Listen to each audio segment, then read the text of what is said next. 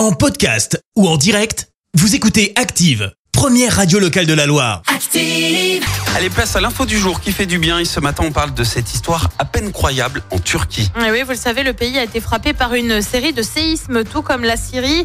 Le bilan est actuellement de plus de 30 000 morts. Et pourtant, dans cette tragédie, il y a eu un petit miracle. Une ado de 14 ans a été retrouvée au milieu des décombres. Ça s'est passé vendredi dernier. Elle avait passé 100 heures coincée dans les ruines d'un immeuble de trois étages.